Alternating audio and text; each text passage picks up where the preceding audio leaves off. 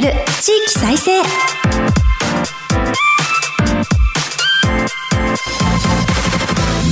こんにちは。日本経済新聞の支局記者が語る地域再生。番組進行を務めます。古き良き時代から来ました。真面目なアイドル。真面目にアイドル。ユッフィーこと寺島由布です。私寺島由布は早稲田大学在学中の2013年からソロアイドルとして活動しています。ゆるキャラ好きとしてゆるキャラグランプリをはじめ各地のキャラクターイベントで MC も担当してきました。どうぞよろしくお願いいたします。今日本経済新聞は電子版において人口減少産業活性化などの課題解決に取り組む地域の姿をデータで読む地域再生という特設サイトを設けて日々記事を発信しています。この番組では日本経済新聞の52支局のネットワークを生かして毎回一つの地域にフォーカス。記者が知る地域の今を伝え地域の魅力も紹介します。日経電子版から地域ニュースもピックアップしてお届けします。さて今日から2回にわたって富山県に注目します。番組前半は富山県の医薬品産業についてまた全国各地の地域ニュースを挟んで。後半は富山の自然が生む観光や食の魅力についてお届けしますよ。この番組の感想は「ハッシュタグ地域再生ラジオ」でぜひツイートをして盛り上げてください。この後日経の富山支局につないでお送りします。どうぞお楽しみに。局記者が語る地域再生。この番組は日本経済新聞社の提供でお送りします。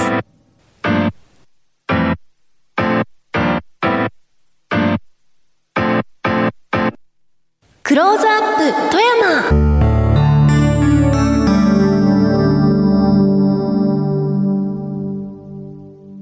このコーナーでは毎回都道府県リレー担当地域を紹介します。今回は富山県全域をカバーする富山支局です。ここからはマイクロソフト Teams を利用してお送りします。日本経済新聞富山支局長国志田拓司さんとつながっています。富山にいる国志田さん、私、ユッフィーこと寺島由布です。よろしくお願いいたします。よはい、ユッフィーさん、よろしくお願いいたします。ろしくお願いします。富山支局は県庁所在地の富山市にあると伺いました。富山県の地理や経済の特徴を教えていただけますか？はい。富山県は石川県、福井県とともに北陸地方を形成しています。面積は約4200平方キロメートル。ちょうど東京都の2倍ぐらいで、まあ、全国の都道府県で33番目と、そんなに大きな県ではありません。人口101万人、100万人すれすれの水準を維持しているという状況です。2015年に開業した北陸新幹線で東京と2時間10分ほどでつながりました。ユッフィーさんは新幹線で富山にいらしたことはありますか？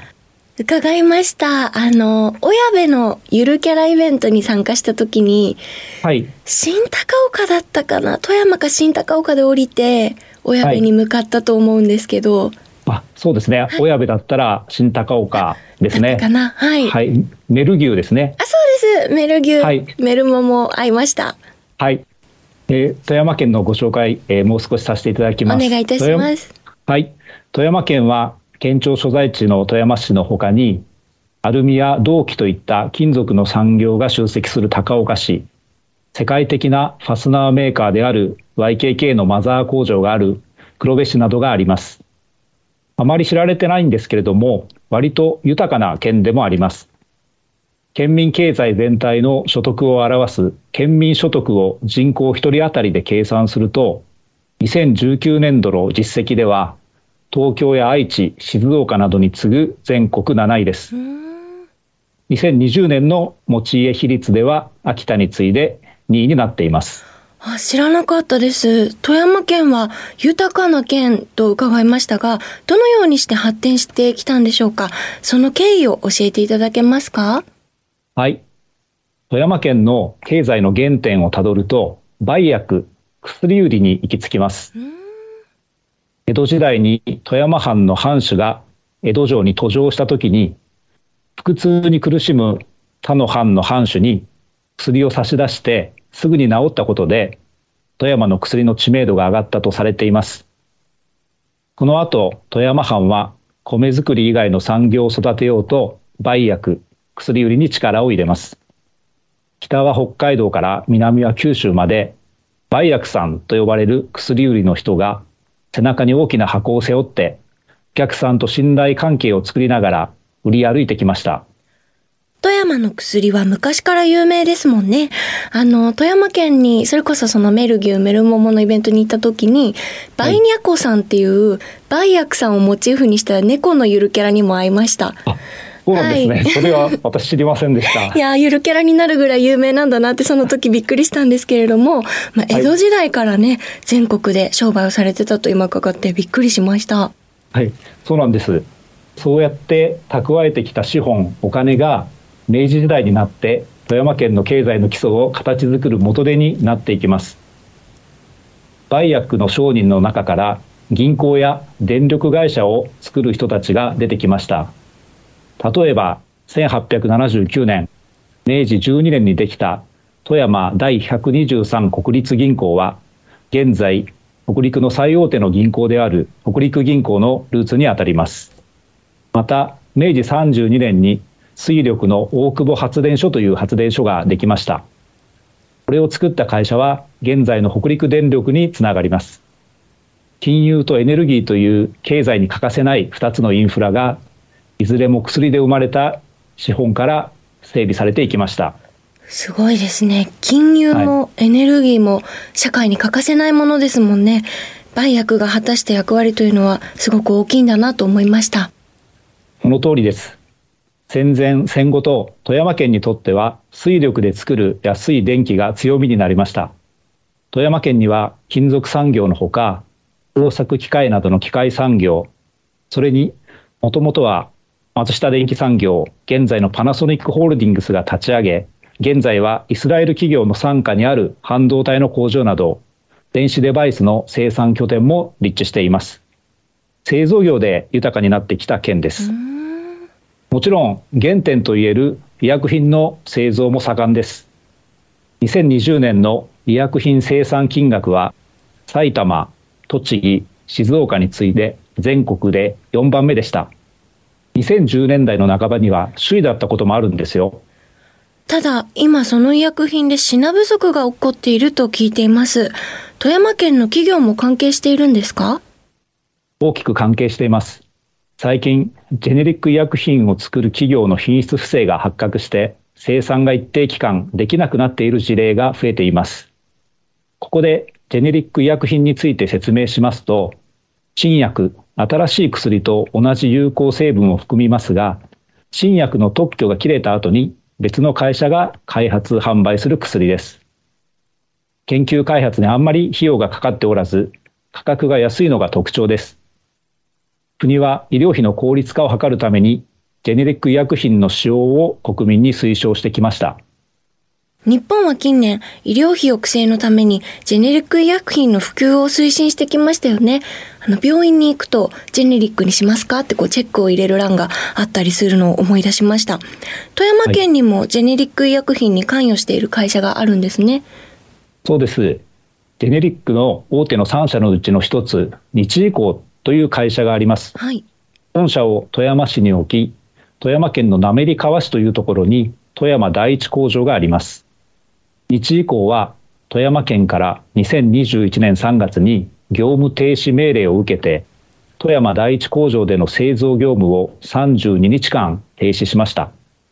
その間、ジェネリックの生産ができなくなりました。32日間富山県にあるジェネリックメーカーが業務停止命令を受けた。一体何が原因だったんでしょうか？はい。国から承認を受けた手順とは違う方法で薬を作り、出荷していた事例があったからです。2020年に行われた富山県の検査で発覚しました。富山第一工場での製造の停止期間はすでに終わっていますが、その後も品質管理を万全にするための見直しを進めており、思うように出荷できていない状況です。日本製薬団体連合会は今月8月末の段階でジェネリック医薬品のうち約4200品目が品薄になっていると発表しました。全品目のうちほぼ3割にあたる数値です。日以降の影響も大きいと思われます。日以降は会社としての信頼を取り戻さないといけないですね。その通りです。現在、日以降は経営危機の状況にあります。5月に私的整理、私的とは私の、えー、敵と書きますが、私的整理の手法の一つである事業再生 ADR を申請して再建のスキームを練っています。ADR は法的な整理とは異なり、裁判所が関与しません。仕入れ先や顧客と取引をしながら事業を続けていけるメリットがあります。日以降は9月末の段階で債務超過に陥りました。国内の品質不正に加えて、アメリカでの事業の不採算によって多額の減損損失を出したからです。11月には金融機関に事業再生ファンドや医薬品卸のメディパルホールディングスからの支援を織り込んだ再建計画を説明しています。現在、金融機関からの同意取り付けを目指しているところです。ありがとうございます。よくわかりました。富山県では他の医薬品メーカーでも同じような問題が起きてしまっているんでしょうか？そうです。富山県が業務停止命令を出した例は日以降以外にも数社あります。そのうちの一つで地元で知名度が高いのが富山市に本社がある宝冠堂という会社です。創業は1876年、明治9年です。江戸時代から活躍してきた売薬の業者たちが共同出資して作った会社です。この交換堂でも国が承認したものとは異なる成分分量の医薬品を作るなどの品質不正が発覚しました。中には1950年代から行われていた不正もあったとのことです。富山県は11月、交換堂に対する行政処分を発表しました。富山市にある本社工場に対しては、12月19日まで36日間の製造業務の停止命令を出していました。相次いで不正が発覚しているのですね。富山県の医薬品産業は今後立ち直ることはできるんでしょうか？道のりは長いと思います。医薬品という人の口に入り体を治す商品での不正です。薬を頼りにしてきた患者さん、そして患者さんに関わってきたお医者さんや薬局などの信頼を回復するのは容易ではありません。今、富山県の薬業連合会が会員企業を対象にした研修を開くなど、県内の医薬品企業の品質に対する意識を高める取り組みをしています。メーカーはもちろん、行政も含めて品質管理の徹底をする取り組みを地道に進めて、患者さんや取引先に分かってもらうしかないと思います。地域経済への影響も懸念されています。富山県には医薬品やその原料となる原薬の製造だけではなく、パッケージの印刷、物流といった医薬品に関連する企業がたくさんあります。医薬品メーカーの工場の操業停止や出荷数量の減少は、こうした会社の経営にも打撃になります。富山市で働く人のうち、医薬品の製造に従事している人は全体の15%を占めています。雇用の面でも影響力がとても大きな産業です。ぜひとも今回の教訓をバネに立ち直ってほしいものです。こう一社の不正があると、その薬を使う人だけでなくて、関わるいろんな産業の方みんなに影響が出てしまうんだなということがよくわかりました。ありがとうございます。富山県のジェネリックメーカーによる製造上の問題などで医薬品の出荷が次々に止まり、医薬品の供給が不足している事態に陥っている現状をお伝えいただきました。ここまで富山県の経済の成り立ちと医薬品産業をテーマに伺いました。お話は日本経済新聞富山支局長国志田拓司さんでした。ありがとうございます。ありがとうございました。国志田さんには後ほど再びご登場いただきます。日本経済新聞の支局記者が語る地域再生日経電子版地域ニュースヘッドラインこのコーナーでは日経電子版と紙面の地域欄に最近掲載された記事から番組が注目した日本列島各地の話題をピックアップして AI アナウンサーが紹介します。最初のニュースです。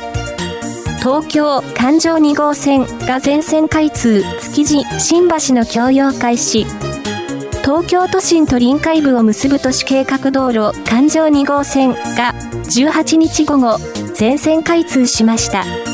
最後の未開通区間だった築地新橋間の地下トンネルが通行できるようになりました。東京臨海部には東京ビッグサイトや大規模マンションが立地し臨海部へのアクセスが改善されます。次のニュースです。乗り換え駅新大阪を賑わう街に再開発で展示場やデッキ。東海道新幹線ができた1964年に開業した新大阪駅周辺が大きく変わります。国は10月に新大阪駅周辺を容積率緩和や民間再開発の金融支援を受けられる都市再生緊急整備地域に指定し再開発でバス拠点や国際展示場といった集客施設を設ける方針です。最後のニュースです。愛媛県ご当地キャラクターみきゃんで NFT 配信実験。愛媛県は15日ご当地キャラクターみきゃんを題材にしたデジタルアート作品を非代替性トークン NFT 化して配信する実証実験を始めました。NFT はブロックチェーン技術で作品が複製でないことを証明する仕組みです。行政が NFT を活用する上での有効性や課題を検証します。ここまで AI アナウンサーがお伝えしました。以上、日経電子版地域ニュースヘッドラインでした。ご紹介した記事の全文は日本経済新聞の電子版をぜひチェックしてみてください。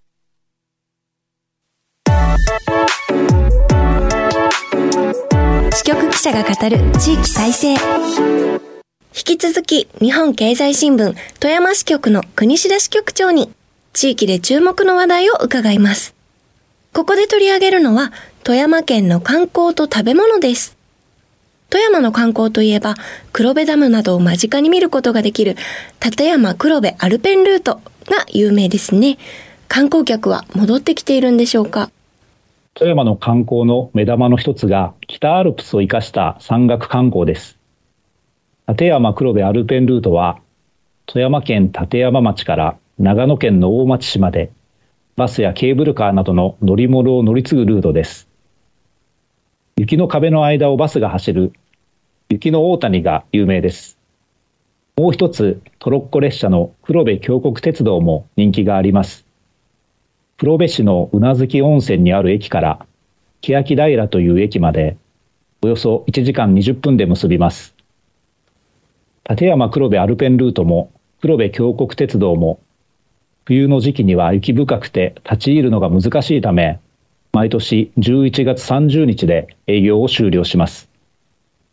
今シーズンの利用者の数は立山黒部アルペンルートがおよそ48万人でした。前年の2021年よりは6割近く増えていますけれども、新型コロナウイルス感染症が広がる2019年と比べると45%程度少ない数値です。黒部峡谷鉄道も2021年に比べると5割ほど多かったのですが、やはりコロナ禍前と比べると4割少ない水準です。なかなか以前のようにはお客さんが戻ってきていないということなんですね。どのような旅行客の方が特に減ってしまったんでしょうか？やはり大きいのはインバウンド、訪日外国人です。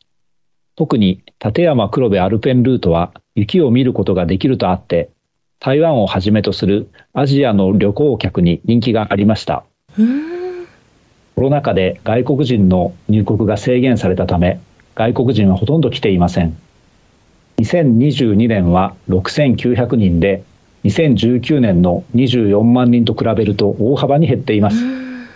23年以降はインバウンドがどれだけ戻ってくるかによって人数が大きく変わりそうです。ありがとうございます。そうなんですね。日本人の旅行客が増えそうなきっかけは何かありますか？はい。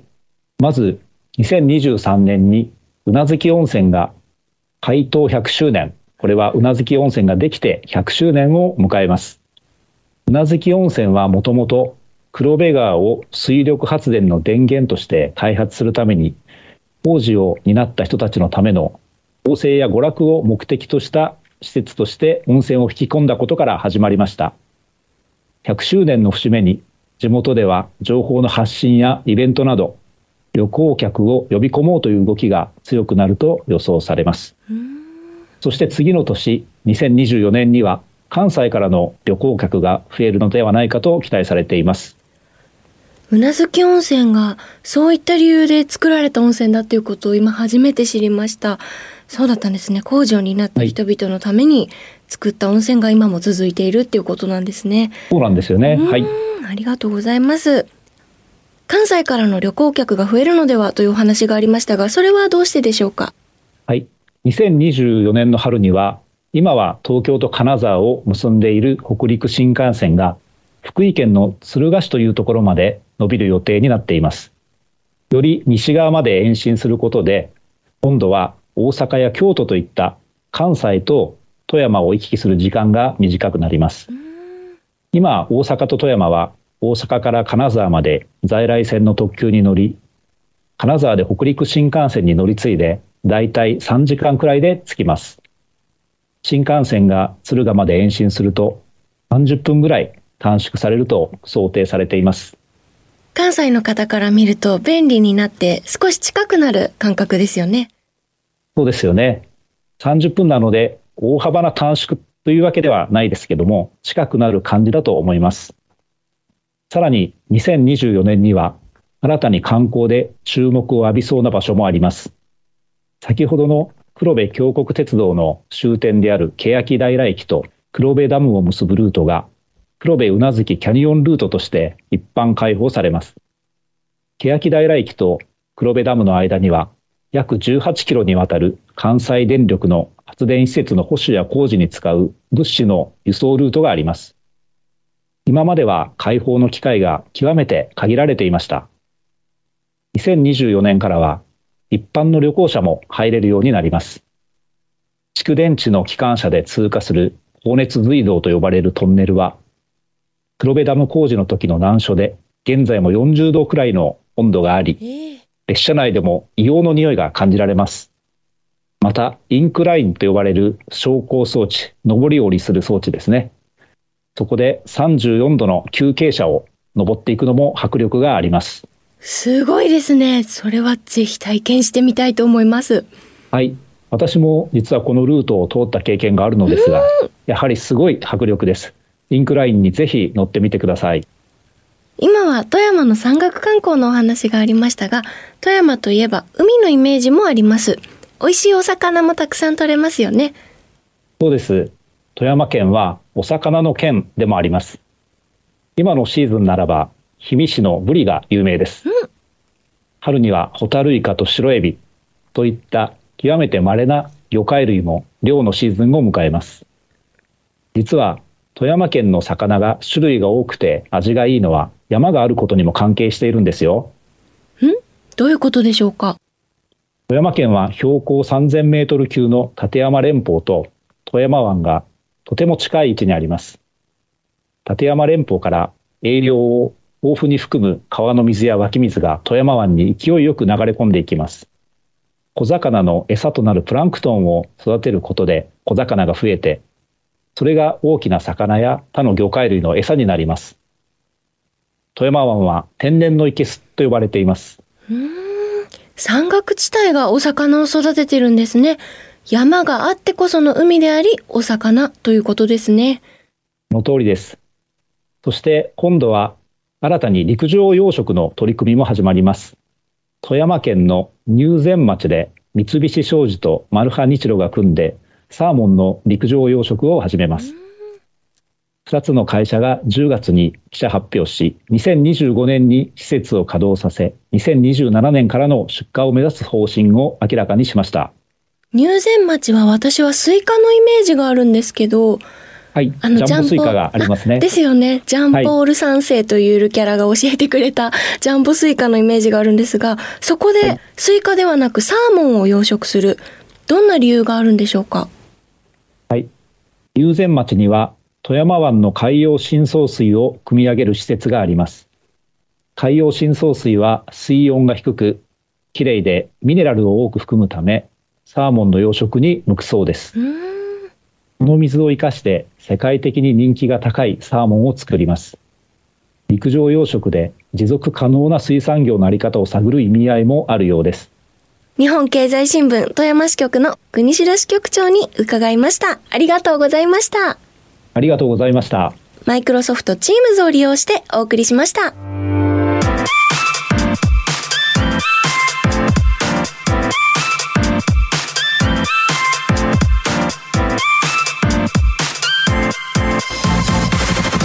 経済新聞の支局記者が語る地域再生。今日は富山支局からリポートしていただきました。前半では富山県の医薬品産業についてお話を伺いまた後半では富山の自然が生む観光や食の魅力を伺いました。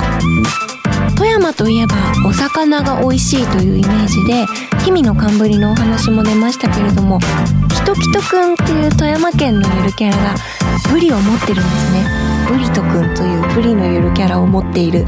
あのそんなイメージもあってあとは富山湾寿司とかのイメージもあってお魚が美味しい海が綺麗っていうイメージがあったんですがそこに山が影響しているっていうのは今回お話を伺って初めて知りました。確かにキトキトくんというゆるキャラの頭には山が乗ってるんですよ。その山と海の関係性みたいなことを今回お話を伺って初めて知ったのでそういう部分でも注目して今後富山のことそして富山のゆるキャラたちのこともチェックしていきたいなと思いました。国白さんには来週も引き続き地域の話題魅力をお話しいただきます。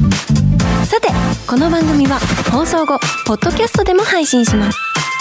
日経電子版からも聴取できますのでぜひご利用ください。またラジコのタイムフリー機能で放送から1週間以内でしたらいつでもまたお聞きいただけます。この番組のご感想は「ハッシュタグ地域再生ラジオ」でぜひツイートをしてください。私も放送後に「ハッシュタグ地域再生ラジオ」でいつもチェックさせていただいてます。ツイートしていただくととても嬉しいので皆さんぜひよろしくお願いいたします。それではそろそろお別れです。来週もどうぞお楽しみに。ここまでのお相手はユッフィーこと寺島由布でした。支局記者が語る地域再生。この番組は日本経済新聞社の提供でお送りしました。